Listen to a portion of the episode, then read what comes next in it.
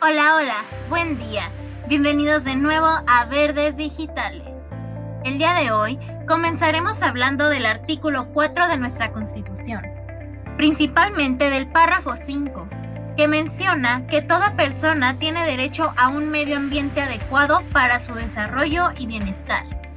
Esto se relaciona con la responsabilidad de proteger nuestros recursos naturales, el gobierno, a través de la Secretaría del Medio Ambiente y Recursos Naturales, que conocemos como Semarnat, algunos recordarán que hablamos de ella en un programa anterior, pues ella promueve estrategias enfocadas al acceso, uso y manejo sustentable de los recursos naturales, que reduzcan el deterioro ambiental y los efectos del cambio climático. Debemos recordar que el cuidado del ambiente es una responsabilidad compartida que requiere el involucramiento y apoyo de la ciudadanía. Solo participando activamente podemos hacer que se nos garantice ese derecho, aunque también le corresponde a nuestros gobiernos municipales, en su ámbito de competencia, impulsar acciones que contribuyan a garantizar ese derecho fundamental para sus habitantes. Y aquí es donde yo les pregunto, según tus acciones relacionadas al medio ambiente, ¿Te consideras digno de poseer ese derecho y hacerlo valer? Respóndanme por nuestras redes sociales, Facebook, Instagram y Twitter, que estaré leyendo sus respuestas. Y bueno, pasando al último de nuestros temas, hoy conoceremos un poco sobre la Conferencia de Naciones Unidas sobre el Medio Ambiente Humano, también conocida como Conferencia de Estocolmo.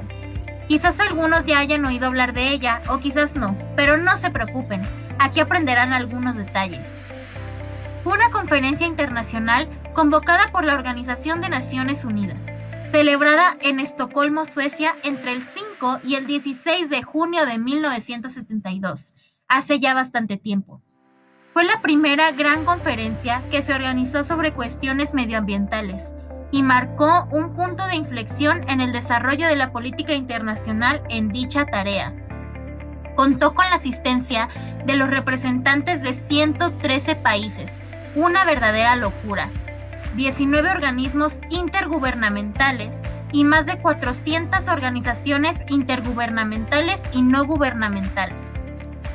En la reunión se acordó una declaración que contiene 26 principios sobre el medio ambiente y el desarrollo, un plan de acción con 109 recomendaciones y una resolución.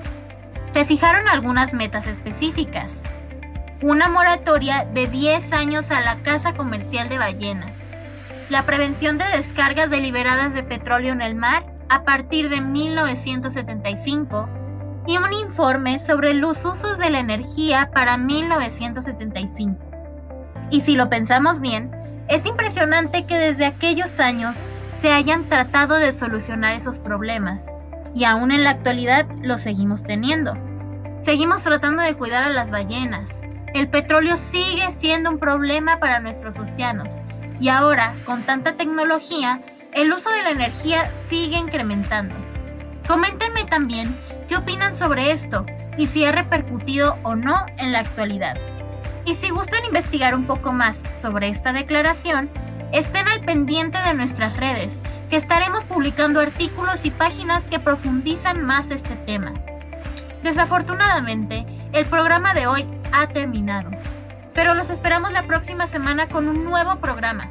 No duden en dejar sus sugerencias sobre los temas que les gustaría que toquemos. Esto fue Verdes Hasta luego.